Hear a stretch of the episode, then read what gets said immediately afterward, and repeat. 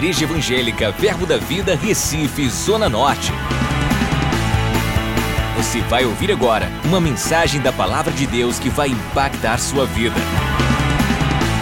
Abra seu coração e seja abençoado.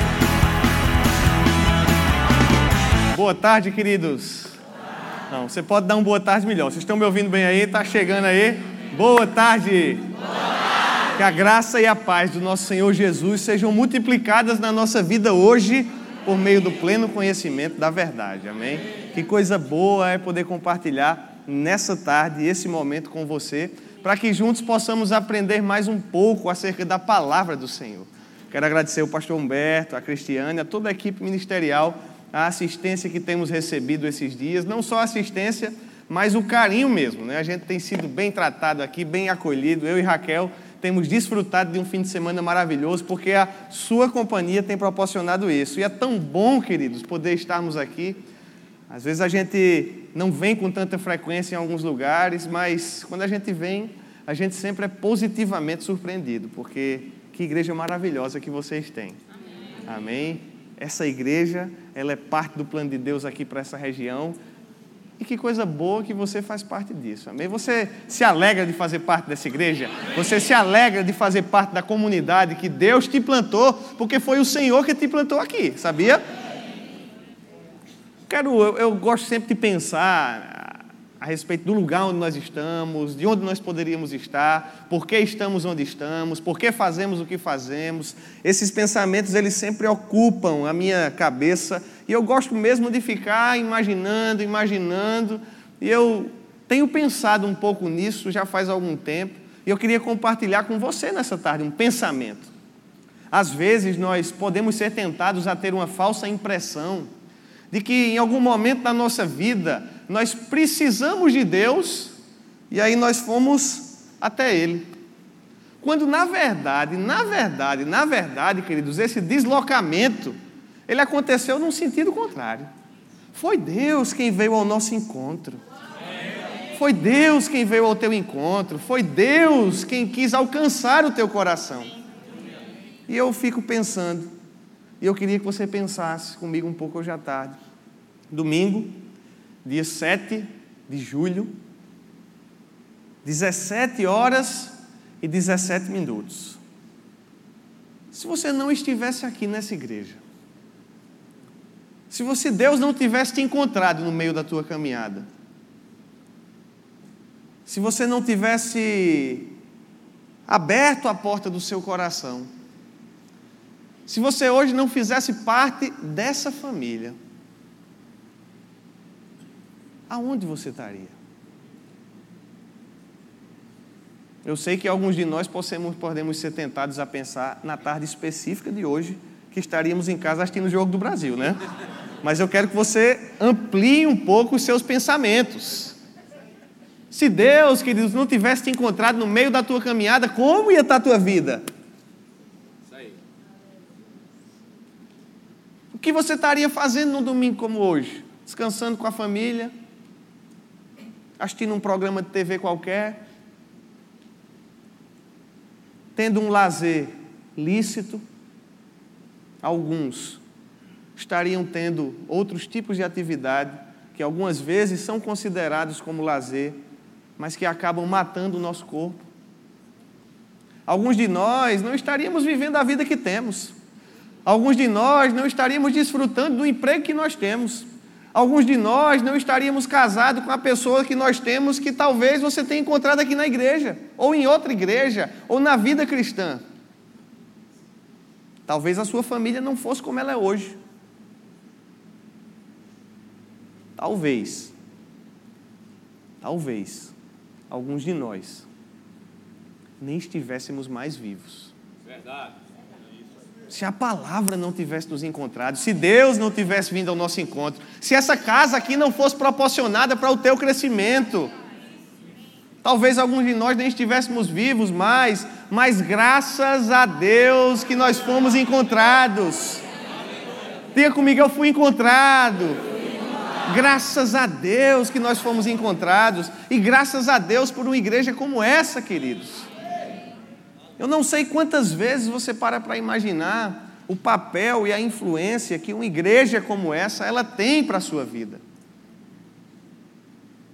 Às vezes a gente se integra na vida da igreja e a gente vai gostando, vai curtindo, vai servindo e tal, mas a gente não para para refletir como essa igreja tem transformado a nossa vida. Nós somos o que somos hoje por causa da igreja do Senhor. Você pode fechar seus olhos aí só um minutinho. Eu queria que você deixasse sair do seu coração uma expressão de gratidão nesse momento por essa igreja específica aqui do Recife, na Zona Norte. Porque essa igreja aqui ela é uma provisão de Deus para a tua vida. Deixa sair uma palavra audível mesmo, não precisa ser tão baixinho, não. Não precisa ficar tão educado que o teu vizinho nem vai ouvir você falar. Fica tranquilo, eleva a tua gratidão, mas deixa com que a pessoa que está do teu lado eleve a gratidão dele também. Obrigado, Senhor, por esse ambiente que você nos proporcionou. Obrigado por essa família com a qual você nos agraciou. Obrigado, Senhor, por ter nos encontrado. Obrigado por não nos deixar órfãos. Obrigada pela Igreja Verbo da Vida, aqui em Recife, na Zona Norte, em nome de Jesus. E queridos, deixa eu te contar um, é, um segredo, um segredinho que vai ficar só entre a gente aqui, combinado? Entre a gente e todo mundo que está vendo na internet, tudo está beleza, né? Mas vocês são privilegiados, sabia? Porque, parabéns, pastor, pelo ambiente que essa igreja ele, ele tem. É, a gente sempre teve uma certa proximidade, mas a gente acaba não conseguindo vir com tanta frequência compartilhar de um culto com vocês.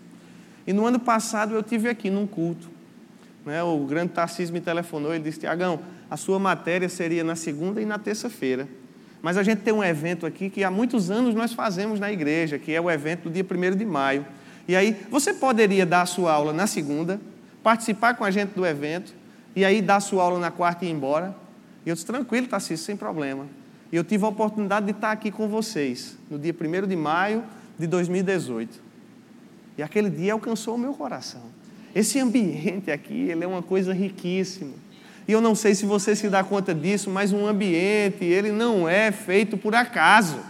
Ele não cai do céu. E perceba que eu não estou falando de um lugar, embora a igreja de vocês ela seja linda. Diga, é a minha igreja. Não é a igreja do pastor, é a nossa igreja. É a tua igreja, é a tua casa. E toda vez que nós temos a oportunidade de estar aqui, nós vemos melhoramentos no lugar. E isso é uma coisa maravilhosa. Eu gosto de pensar que aquilo que acontece exteriormente é resultado de como a palavra ela tem transformado, trabalhado os nossos corações. Porque na medida em que nós crescemos e amadurecemos por dentro, essas verdades que começam a nos transformar, elas vão para o lado de fora em algum momento. E isso tem feito com que vocês desfrutem de um lugar lindo. Mas eu não estou falando de lugar. Porque o lugar, ele é uma localização geográfica. Ele é um imóvel, ele é um endereço. Eu estou falando do ambiente que nós desfrutamos aqui. Sabe, queridos, houveram dois personagens na Bíblia. Não sei se você se recorda dessas histórias mas ela está registrada para nossa edificação.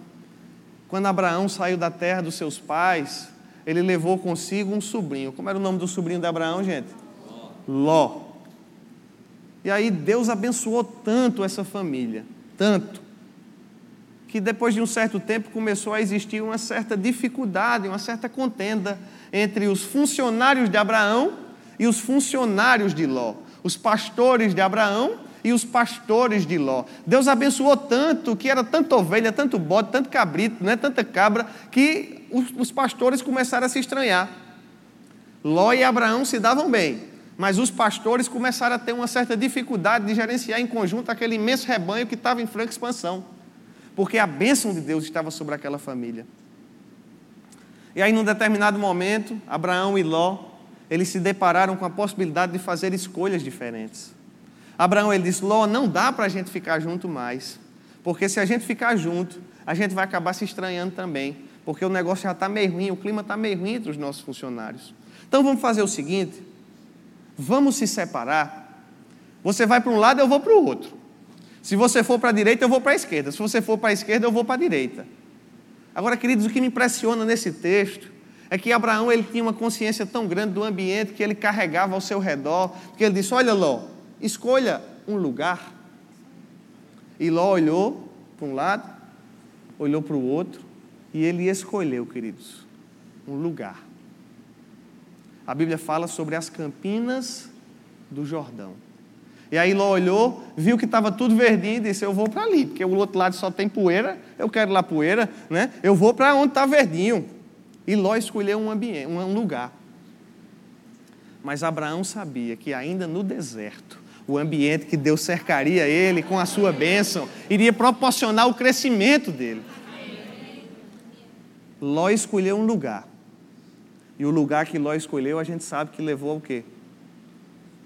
Primeiro ele se assentou nas campinas do Jordão, depois ele foi se aproximando, depois ele se estabeleceu nos arredores de Sodoma e Gomorra, e quando a Bíblia fala, ele já estava lá dentro, morando com a sua família, numa cidade que foi destruída pelo fogo, dada a sua perdição.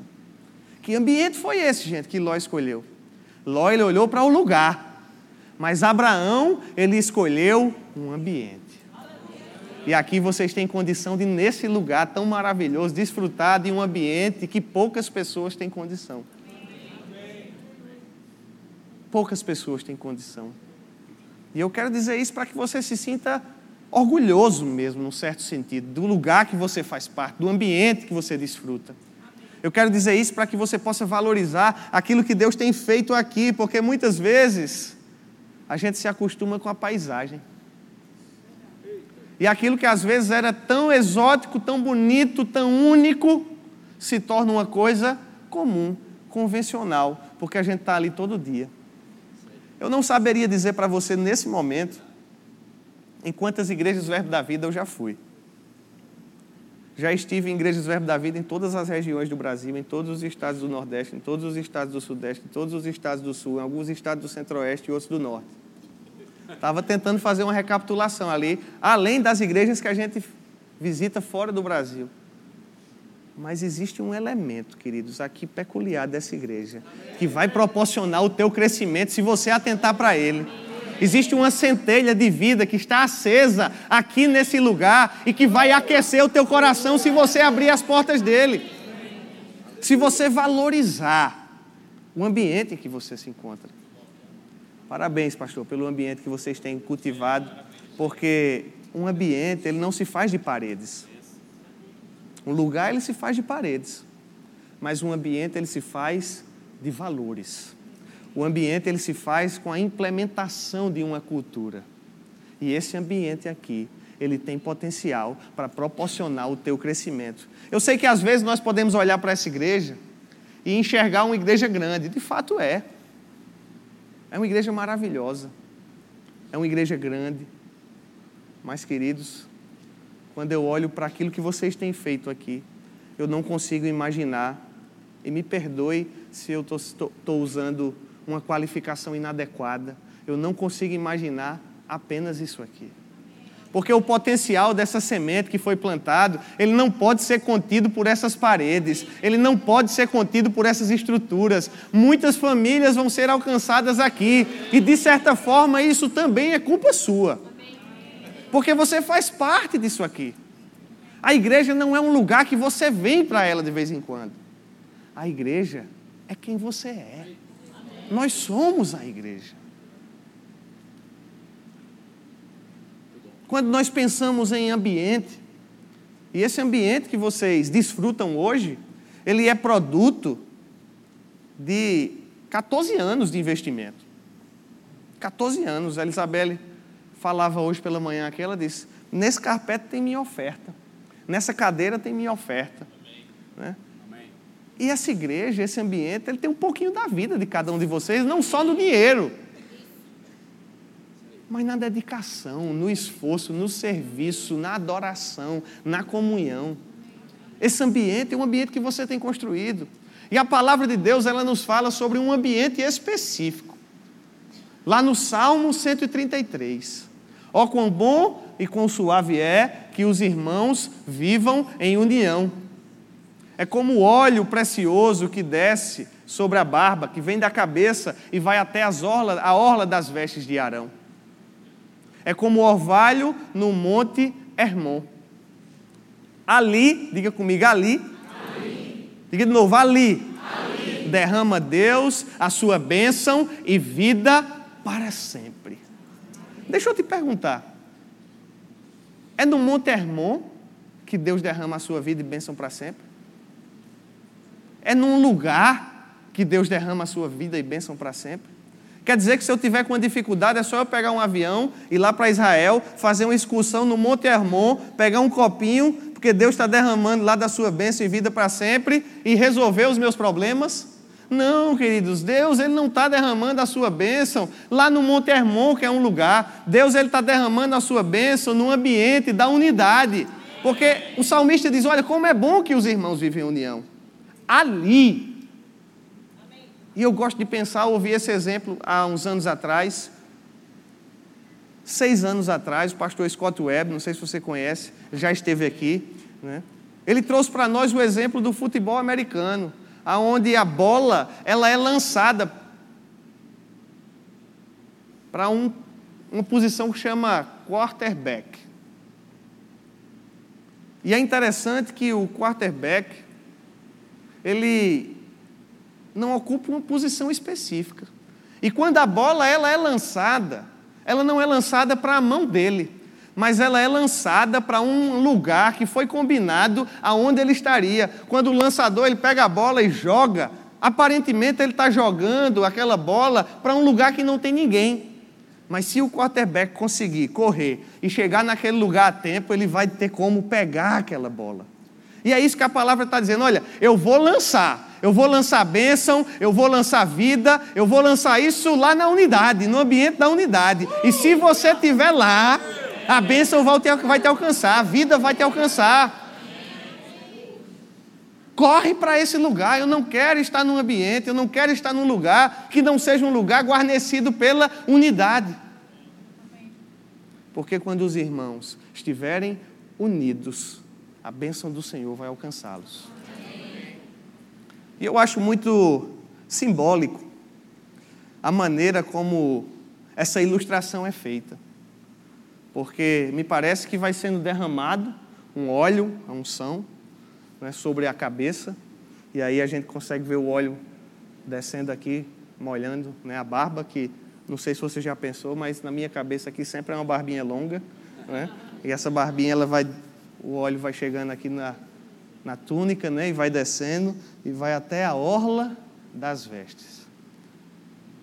Você consegue imaginar uma pessoa, cabeça, barba, corpo, túnica, vestes? E é uma imagem que o Novo Testamento ele procura massificar a respeito de nós. Nós somos o corpo de Cristo. Um corpo, cabeça, barba, pescoço, tórax, braços, pernas, um corpo. Nesse versículo está sendo falado do corpo de Arão. Mas o Novo Testamento diz que nós somos o corpo de quem, gente? Agora imagina, Cristo chegando em algum lugar e aí está faltando um braço. Cadê o braço de Cristo? Não, aquele pessoal do braço ali está sozinho. Alguém já viu um braço sozinho? Você pode até ver um braço sozinho, ou numa faculdade de medicina, ou na cena de um acidente. Agora, a vida do membro, ela não existe independente do corpo. O membro só é membro porque ele é parte de um todo. E a vida só existe quando esse todo está conectado. Nunca vi um braço sozinho andando por aí. Nunca vi uma perna sozinha andando por aí. Só está junto porque o corpo ele é esse organismo interdependente, onde as partes elas cooperam. É por isso que Paulo diz em 1 Coríntios: olha, você é olho, você é ouvido, você é nariz. Porque no corpo de Cristo, cada um de nós temos o quê? Funções distintas. Existe essa interdependência do corpo. Diga comigo, eu sou, eu sou. Corpo, de Cristo. corpo de Cristo. E um dia propício para a gente falar de corpo de Cristo, não é verdade? o dia que vamos celebrar a ceia do Senhor. Mas é interessante você perceber que quais as metáforas que a Bíblia usa a nosso respeito. Nós somos lavoura, ou seja, lavoura não é uma planta, é um conjunto de plantas. Nós somos edifício. Edifício não é um tijolo, edifício é um complexo feito pela união de vários tijolos. A Bíblia ela não usa metáforas de objetos isolados para nos comparar. Quando a Bíblia tenta comparar a igreja de Cristo, que eu e você somos parte, ela compara com estruturas complexas, interligadas e interdependentes. Por quê? Porque ela sabia, ela, Deus já sabia, queridos, que você tem uma habilidade que eu não tenho, você tem outra que eu não tenho. Cada um de nós temos habilidades que nos complementamos. Você é olho, eu sou nariz. Tem gente que tem outras áreas de especialidade aí, né? Você é pulmão, alguém mais é coração. E quando todos juntos fazemos a nossa função, esse corpo, ele cresce. Abre comigo a tua Bíblia lá em Efésios, no capítulo 4.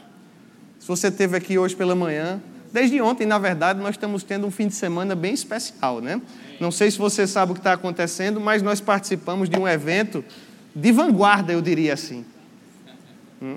Nós participamos ontem de um evento aqui chamado Outside Verbo em Forma. Um evento para que nós falássemos sobre a saúde do nosso corpo físico. Depois a gente saiu, se você não teve, você perdeu. Dá uma olhada depois na internet aí. A gente saiu fazendo uma caminhada aqui pela região, deu uns gritos aí de Jesus, né? proclamamos a palavra, fizemos uma caminhada que deu quase 3 quilômetros e voltamos aqui para a igreja aproximadamente sete e pouco da noite. Foi um momento maravilhoso de união, de comunhão e de cuidado para a gente se movimentar, porque corpo que é corpo se movimenta. Hoje de manhã, pastor Humberto Edgley, nosso querido irmão Adriano, Fábio de Ina, a Érica, a Cristina. A gente participou logo cedo de uma corrida aqui que mobilizou a região ali do Shopping Rio Mar, uma galera grande. Quem estava aqui na corrida também? Pai, você está precisando dar uma movimentadinha aí, viu? Tem sido um tempo precioso, queridos, esse final de semana. Hoje de manhã a Raquel trouxe uma palavra sobre unidade. Se você viu, você sabe que ela é baixinha, mas é feroz, né? E Deus está nos acrescentando hoje, porque Ele tem uma expectativa ao nosso respeito. Eu não sei se nós paramos com frequência para nos perguntar o que é que Deus espera de mim nesse sentido. Sabe qual é a expectativa de Deus para nós, como igreja? Que nós sejamos corpo. E corpo, queridos, muitas vezes implica em fazer coisas que não são necessariamente agradáveis. Eu fico pensando no meu pulmão. Meu pulmão expande e contrai, expande e contrai, expande e contrai, expande e contrai, para poder oxigenar o meu corpo. Sabe há quanto tempo ele está fazendo isso? Suspense aí agora, né? Fazem 35 anos que ele só faz isso. Só expande e contrai, expande e contrai. Quando eu acordo, ele está expandindo e contraindo, expandindo e contraindo. Quando eu estou dormindo, eu vou descansar e ele fica expandindo e contraindo, expandindo. Eu fico pensando, se meu pulmão um dia dissesse assim, rapaz, não aguento mais não. Isso não é certo, não. Já me exploraram demais. Só fiz isso a vida toda. Vou parar agora. Ser corpo, queridos, é fazer o que é necessário. Muitas vezes, quando não tem um glamour. Porque muitas pessoas chegam para as outras e dizem que olhos lindos você tem. Eu nunca vi ninguém chegar e dizer que pulmão maravilhoso você tem. Você vê aqueles casais na, na, televisão, né? O que foi que mais chamou a atenção sua no primeiro encontro? Rapaz, essa mulher tinha uma capacidade pulmonar que eu nunca vi isso, não. Você não vê isso acontecendo, não é? Você não vê. Mas se ele não estivesse fazendo o que você faz, você também nem veria. Nem vi, veria também. Diga comigo, eu sou corpo. E lá em Efésios capítulo 4, Paulo ele vai insistir nessa analogia. Efésios capítulo 4. Raquel leu alguns trechos desse capítulo hoje pela manhã e eu creio que nós vamos ler outros trechos. Mas no primeiro momento, Paulo diz: Olha, rogo-vos, pois eu, prisioneiro do Senhor, que andeis de modo digno, diga comigo, digno, digno, da vocação a que foste chamados. Ou seja, existe uma vocação a que cada um de nós foi chamado, E existe uma maneira correspondente de andar de acordo com essa vocação. Você está me entendendo? Amém. Deus ele te deu uma chamada, uma vocação, e ele tem uma expectativa de um comportamento compatível com essa vocação. Ele diz: Olha, qual é a expectativa de Deus? Verso 2: Que andeis com toda humildade e mansidão, com toda longanimidade, suportando-vos uns aos outros em amor, e esforçando-vos diligentemente por preservar a unidade do Espírito no vínculo da paz. Há um só corpo, há um só Espírito, como também fosse chamados numa só esperança, numa vocação. Há um só Senhor, uma só fé, um só batismo. Um só Deus e Pai de todos, o qual é sobre todos, age em todos e por meio de todos. Paulo ele vem dizendo: olha, há um só corpo. Agora, para que vocês andem do modo digno desse corpo, correspondendo à expectativa de Deus, há a necessidade de que haja um esforço diligente. Diga comigo, esforço diligente. Esforço diligente. E essa palavra vai para aqueles que pensam que a unidade ela cai de paraquedas. A unidade não cai de paraquedas, não, gente. Ela é produto de um esforço diligente. Esforço diligente é emprego de força ou energia. Diligência é cuidado ativo, presteza em fazer alguma coisa. Ou seja, para que a gente consiga alcançar essa unidade da fé que o apóstolo Paulo está sinalizando aqui, há a necessidade de um comportamento deliberado, intencional. E às vezes é um comportamento que exige o um emprego da força. E para que é que a gente emprega a força? Para fazer coisas que não são tão simples, tão fáceis. Coisas que não acontecem muitas vezes tão naturalmente.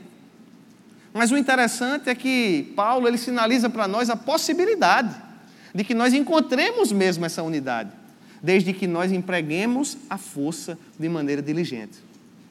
E o texto ele vai continuar e ele vai dizer sobre a graça que foi concedida a cada um de nós, que Deus distribuiu dons entre os homens. E eu quero que você pule comigo lá para o verso 11, quando a palavra diz que ele mesmo concedeu uns para apóstolos, Raquel falou isso hoje de manhã, uns para profetas, outros evangelistas, outros pastores e mestres. E você já sabe que esses dons ministeriais, eles foram distribuídos com vistas ao aperfeiçoamento dos santos para o desempenho do seu serviço, para a edificação do corpo de Cristo. Então Paulo diz: "Olha, nós temos um só Deus, nós somos um só corpo, mas os dons são variados. Os dons foram distribuídos como Deus quis. A graça opera em cada um de maneira específica e proporcional ao dom que foi confiado. E aí ele diz: olha, esses dons, eles tiveram um objetivo. Eles tiveram o objetivo de proporcionar o aperfeiçoamento dos santos. Diga comigo, aperfeiçoamento. aperfeiçoamento. Você viu hoje de manhã que você está sendo aperfeiçoado. Agora, para que esse aperfeiçoamento? O texto ele vai continuar aperfeiçoamento dos santos para o desempenho do seu serviço para a edificação do corpo de Cristo. Na medida que você é aperfeiçoado, você desempenha o seu serviço e o desempenho do seu serviço, ele proporciona a edificação de quê, gente? Do corpo de Cristo. Ou seja, a edificação da igreja, o crescimento da igreja, depende do seu aperfeiçoamento. E não só disso, mas depende também do seu serviço aqui. Porque a igreja é o lugar onde nós pegamos o dom que recebemos de Deus e empregamos para servir a Ele da maneira que Ele espera.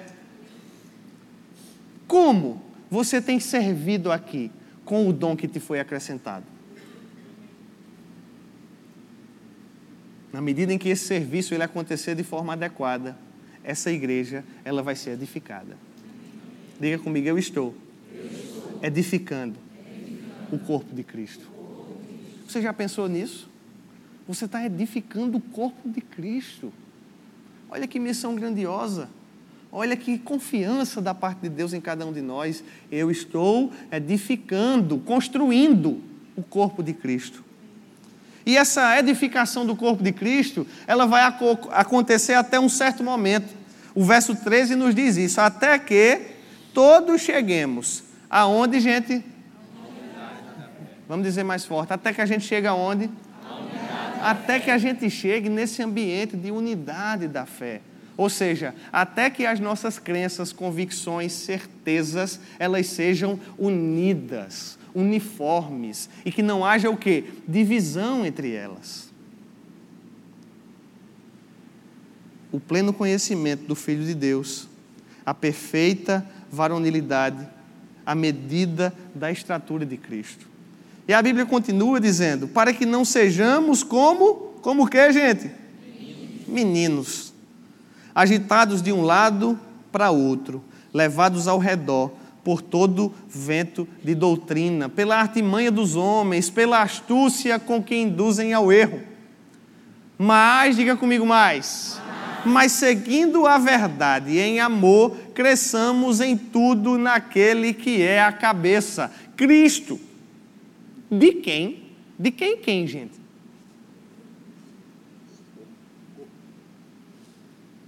Cresçamos em tudo naquele que é a cabeça, Cristo, de quem todo o corpo, bem ajustado, consolidado pelo auxílio de toda junta, segundo a justa cooperação de cada parte, efetua o seu próprio aumento para a edificação de si mesmo em amor.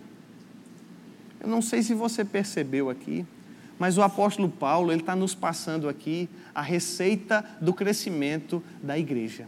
Ele está dizendo: olha, nós todos estamos engajados numa tarefa, fazer construir o corpo de Cristo.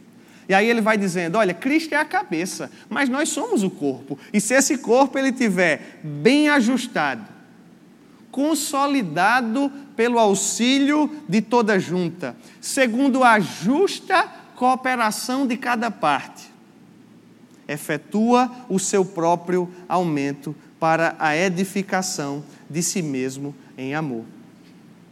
E eu quero conversar com você uns minutinhos aqui agora a respeito dessa ideia, ou melhor, desse conjunto de ideias, porque o apóstolo Paulo ele está dizendo que nós, que somos o corpo de Cristo, para que o corpo de Cristo ele seja devidamente edificado, para que a igreja ela cresça da maneira que Deus tem expectativa, nós precisamos ter esse sentimento de corpo. E esse corpo que somos nós, ele precisa ser bem ajustado, ele precisa ser consolidado pelo auxílio de toda junta e ele precisa da justa cooperação de cada parte. Ora, se existe uma cooperação justa, me parece que existe também uma cooperação injusta. E é uma pergunta para cada um de nós. Como está a minha cooperação para essa igreja local? Amém. Tiago, mas eu tenho cooperado tanto e nós somos tão gratos a você pelo seu trabalho. Sabe, o Ministério Verbo da Vida ele tem crescido tanto em todo o Brasil, no mundo. Né? Nós já somos 353 igrejas aqui no Brasil, temos outras 15 fora. Não é só aqui da Zona Norte, nós temos 12 congregações fora outras que já foram abertas, que foram conectadas diretamente com o ministério, com outros pastores. Sabe, queridos, o ministério tem crescido e isso é parte de você também, porque o Ministério Verbo da Vida ele não é um CNPJ lá em Campina Grande, não. O Ministério Verbo da Vida ele não é um imóvel lá em Campina Grande, não. O Ministério Verbo da Vida sou eu e é você. Você é o Ministério Verbo da Vida aqui na zona norte do Recife. Amém. E essa igreja, ela tem alcançado tantas pessoas tantas pessoas, mais do que você possa imaginar. Essa igreja aqui, essa igreja aqui, específica. Paula Batista, qual é o número aqui? Rua Paula Batista, 703, 703. Essa igreja aqui, da Paula Batista, 703, ela tem alcançado tanta gente, ela tem sido referencial para tantas outras igrejas, pessoas, famílias, cristãos, incrédulos. E isso acontece por causa do teu trabalho, por causa da tua cooperação, por causa da tua dedicação, por causa do teu investimento, por causa da tua credibilidade, porque você decidiu acreditar nesse projeto aqui e fazer parte dele. Agora a pergunta que se impõe para nós hoje à tarde é: de que forma eu estou cooperando? De uma maneira justa ou de uma maneira injusta? E é interessante que esse verso ele vai falar também do, da, da consolidação que toda junta proporciona para o corpo.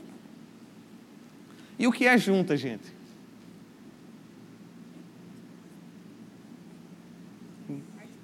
Me ajudem aí. O que é uma junta do corpo humano? São as ligas, são as articulações. A gente tem um ortopedista aqui na primeira fila olhando assim. Se eu, se eu der um vacilo, uma escorregada, me ajuda aí, viu? A junta, ela é a reunião de dois ou mais ossos. A gente tem aqui o osso do antebraço, tem o osso do braço e o cotovelo, ele é uma junta. A gente tem aqui o fêmur, e aí você pode imaginar que eu não me lembro os nomes dos ossos do braço, você está correto, né?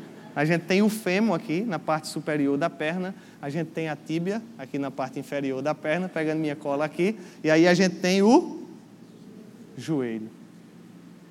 Queridos, a junta é que dá a condição do corpo de se movimentar, é que dá vida, é que dá dinamicidade. Você já pensou se você fosse vivo, mas fosse uma estátua? Não pudesse se movimentar? Olha o nível de restrição. A gente tem ali o pastor Júnior, que está no cantinho ali, né? sofreu uma lesão, por isso que ele não está hoje na seleção jogando, veio para o culto. Né? Sofreu uma lesão aqui no seu calcanhar, é isso mesmo? E você pode pensar, Tiago, mas como é que você sabe o nome dos ossos da perna?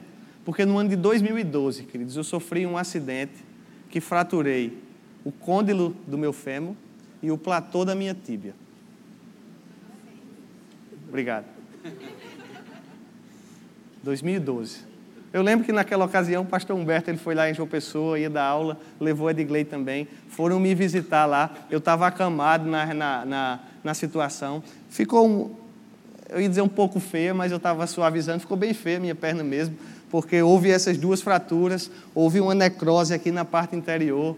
Né? O pastor Humberto ficou no canto da cama só olhando assim, né? Eu acho que é Digley, que é o ortopedista, já acostumado mais com esse tipo de trauma, né? E a gente conversou um pouquinho lá. E eu enfrentei um longo processo de imobilização. Fiquei lá paradão quatro meses na cama. Porque uma das minhas articulações estava imobilizada. Agora, você sabe que em quatro meses a gente não dá para parar todas as atividades, né? A gente pega uma licença do trabalho, a gente faz algumas adaptações, mas não dá, por exemplo, para pegar uma licença de ir no banheiro. Tem algumas atividades que dá para você adaptar na cama mesmo, mas tem outras que você não consegue com tanta facilidade. Queridos, você não imagina o esforço e a assistência que eu precisava de outras pessoas para fazer uma coisa tão simples que é ir no banheiro. A dependência. Por quê? Porque uma das articulações, ela estava privada do seu movimento. Querido, se uma das articulações ela não entrega a sua justa cooperação, todo o corpo perece. Pensa comigo. Eu tenho uma cola aqui, deixa eu pegar uma informação que é interessante. Dá uma coçadinha na tua, atrás da orelha aqui assim. Quantas articulações você acha que mexeu para fazer esse movimento aqui? Ombro, cotovelo, punho, e aí a gente vai começar. Tem um aqui, tem um aqui, tem um aqui, tem um aqui, tem um aqui, tem um aqui, tem um aqui, tem um aqui. Cada dedinho desse tem mais de uma articulação. Ou seja, tudo aquilo que a gente vai fazer, o alcance que a gente vai ter, as pessoas que a gente vai alcançar, depende dessa união entre os ossos. Porque se os ossos não se unirem na articulação, cada um quiser ir para o seu canto, o corpo se espedaça. No corpo humano, nós temos mais de 230 articulações. É isso que dá a mobilidade que a gente precisa. E eu pergunto: Cristo está tendo a mobilidade que a gente precisa ter aqui nessa terra? Ou ele está sendo privado de algumas tarefas porque esses dois ossos aqui não se entendem bem? Estou com uma coceirinha atrás da orelha aqui, mas não chega, rapaz. Coitado de Jesus, deve estar na agonia, né? Porque aquela coceirinha você tem que dar uma aliviada. Justa cooperação de cada parte. Nesse período que eu fiquei com o joelho imobilizado, atividades que eram tão simples se tornaram complexas. Coisas que eram fáceis de fazer se tornaram difíceis de fazer. Se uma parte está parada, como o pastor Júnior aqui imobilizado, tem muleta na jogada, tem imobilizador aí, né? Tem uma dificuldade, você precisava ver ele na caminhada do Verbo Informa ontem, né? Só caminhou até o estacionamento no carro ali, mas já foi a galera, valeu, pastor. Porque é difícil, porque fica difícil fazer o que era fácil antes. Aí eu passei por todo esse processo de reabilitação, fiz um tempo de fisioterapia, depois fiz um tempo de hidroginástica, não queria revelar não, né? Mas estava até agora guardando essa informação da hidroginástica, mas fiz também uma temporada lá por recomendação médica. E aí depois fiz uma temporada de musculação, acompanhada por uma equipe ortopédica, porque eu queria voltar a correr. Você não tem noção do que é passar quatro meses, querido, sem usar uma das suas pernas. Sabe aquele pessoal do basquete paralímpico? Que ele joga basquete na cadeira de roda. Você olha, as pernas elas são o quê? Bem fininhas, bem atrofiadas. E eu pensava, meu Deus, rapaz, esse pessoal aí ficou com a perna atrofiada desse jeito, porque é uma vida assim. Esse pessoal tem 20 anos, não anda faz 20 anos, por isso que a perna ficou assim. Em quatro meses, essa perna ficou menor do que essa, a coxa ficou menor do que essa, a panturrilha ficou menor do que essa. Por quê? Porque se a gente não usa aquilo que foi feito para usar, se a gente não movimenta aquilo que foi feito para movimentar, a musculatura ela vai atrofiando. E eu gosto de correr, você percebeu, né? E aí eu disse ao médico, doutor, eu quero voltar a correr. Porque essa minha perna fazia esse movimento. Mas a amplitude do movimento dessa ficou totalmente restrita, ela só vinha até aqui. E aí você vai fazendo fisioterapia, dá uma amarradinha aqui, vai puxando, puxando, puxando, puxando. Depois de meses, chega a beleza. Agora, na medida em que a articulação não está entregando a sua justa cooperação, a amplitude de movimento, é esse o termo, doutor? Amplitude de movimento do membro, ela fica comprometida. E eu penso, será que Jesus está tendo a amplitude que poderia ter aqui na terra? Ou a gente está limitando de alguma forma? com o nosso comportamento, com a nossa atitude.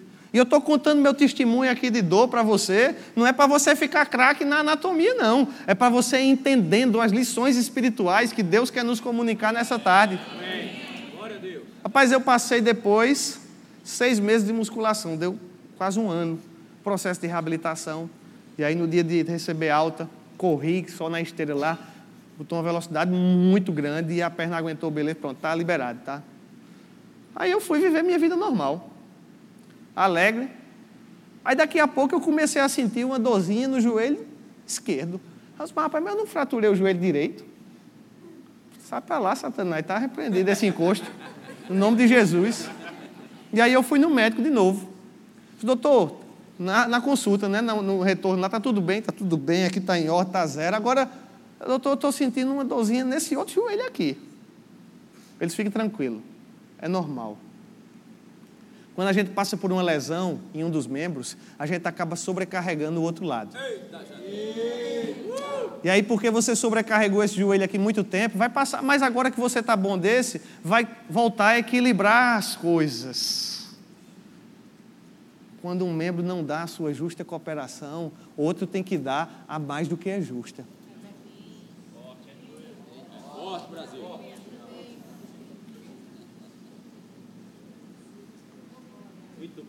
Diga com a pessoa que está do seu lado: você é junta. Mas não é aquela piada que de junta e joga fora, não. Você é junta. Porque a gente faz a articulação do corpo de Cristo aqui nessa terra. Você é corpo, meu querido. Você faz parte do plano de Deus. Deus não te criou para estar tá isolado. Deus não te criou para estar tá sozinho. Deus te fez habitar em família. Foi isso que Deus te deu. Deus não te deu uma igreja, uma parede. Deus te deu uma família. Nós somos família. Como família, nós podemos avançar. Como família, nós podemos alcançar. Como família, nós podemos tocar pessoas. O nosso alcance ele não vai ser limitado, queridos. Porque nós vamos, não vamos deixar que nada nos impeça de entregarmos a nossa justa cooperação. Nós não vamos deixar que nada traga artrite, artrose, né? problema de junta aí para o corpo de Cristo. Porque você já viu uma pessoa com artrite? Ela está bem prejudicada no seu movimento. Às vezes é na coluna aqui. A artrite, a artrite é um desgaste da articulação. Estou craque aí, viu? Se precisar de um auxílio estagiário aí, tá beleza? Aí lá vem Jesus, voltando para buscar a sua igreja. Coroa, rei da glória. É, o rei da glória. O rei da glória. Não é porque eu estou com artritezinha, é porque o pessoal lá, rapaz, deu trabalho, viu? Aquele pessoal ali deu trabalho demais. Você já pensou na seriedade disso que a gente está conversando? Qual é o corpo que a gente está entregando para Cristo? Será que Cristo merece um corpo limitado, problemático, dolorido, sofrido, inchado? Rapaz, eu não posso entregar isso para Cristo, Cristo, não, porque Ele entregou o melhor que Ele tinha por nós. Ele morreu, Ele entregou a sua vida, e agora nada mais justo do que viver a minha vida para Ele. É isso que Paulo diz. Ora, foi um que morreu por todos. E agora todos os que vivem já não vivem mais para si mesmos, mas por aquele que por eles morreu e ressuscitou. Nós precisamos entregar um corpo para Cristo compatível com a glória dele, queridos. E a gente não vai deixar contenda, não vai deixar nada que possa trazer esse tipo de divisão entre nós, porque nós vamos proporcionar para ele um corpo bem ajustado, consolidado pelo auxílio de toda junta, segundo a justa cooperação de cada parte. Tiago, o que é que Deus espera de mim? O que é que Deus espera de mim aqui nessa igreja Verbo da Vida, Zona Norte? 14 anos estamos servindo juntos aqui. Vamos servir por outros tantos 14, 20, 30, 50 até Jesus voltar para alcançar mais pessoas. O que é que Deus espera de mim, Tiago? Nada mais do que a sua justa cooperação, somente. Para que você não esteja sonegando. Porque uma vez que a gente sonega, o outro lado sofre.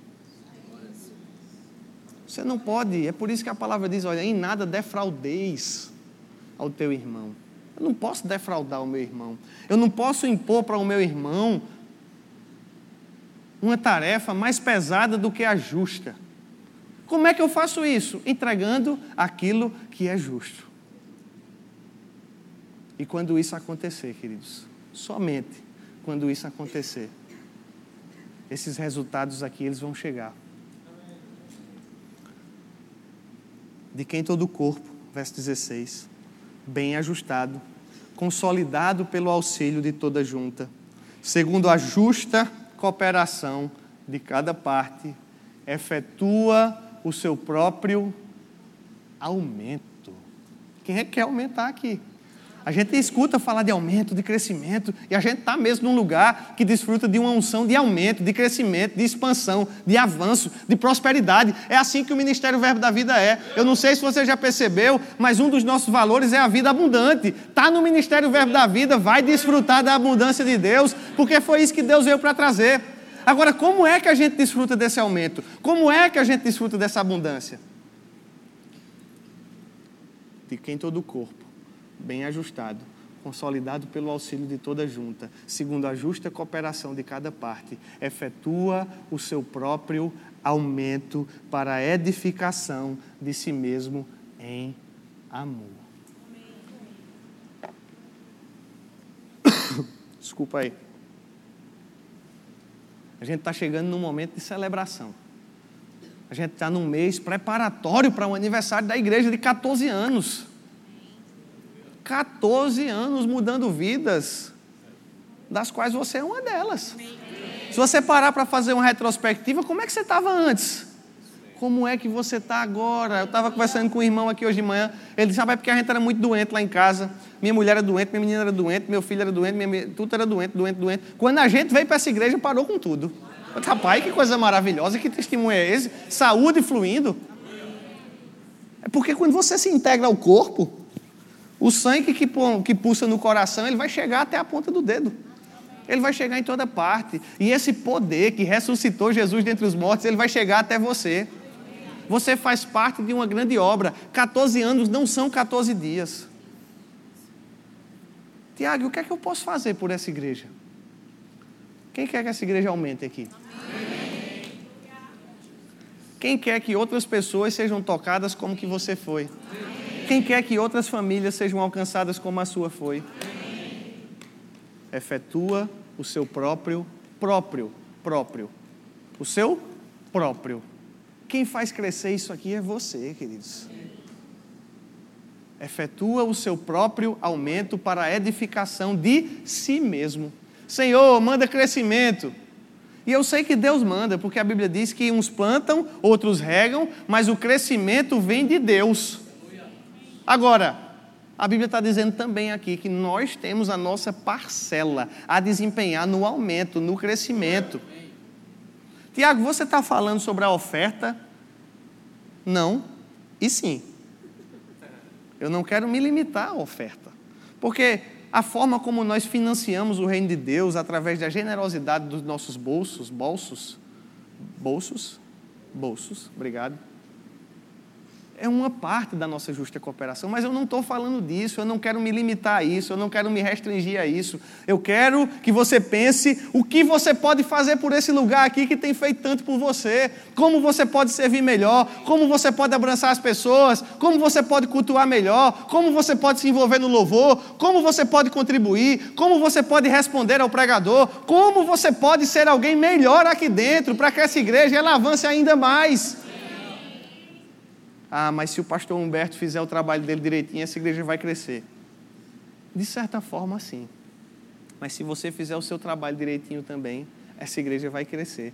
Porque se o pastor Humberto é o olho, você é o ouvido, eu sou o nariz, já falei, mas tem alguém que é o braço, que é a mão. E quando o corpo todo estiver bem consolidado, o aumento vai acontecer nesse lugar, queridos. E eu quero que você fique de pé. Eu quero que você pense sobre essas palavras que Deus nos trouxe hoje a respeito dessa imensa responsabilidade que é ser corpo de Cristo. Por gentileza, o louvor pode se posicionar. Nosso querido irmão do teclado pode já nos dar uma ajuda aí. Os diáconos podem vir aqui para frente também, porque a gente vai participar do momento da nossa. O pãozinho está embaixo do. Olha que legal.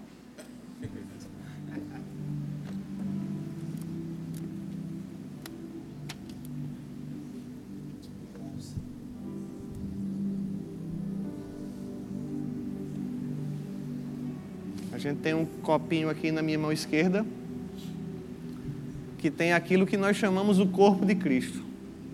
Ou é um pedacinho de pão mesmo, mas que representa o corpo de Cristo. Na minha mão direita, nós temos um cálice, um suco de uva, o fruto da videira, como Jesus falou, que representa o sangue dele que foi derramado por nós. Agora,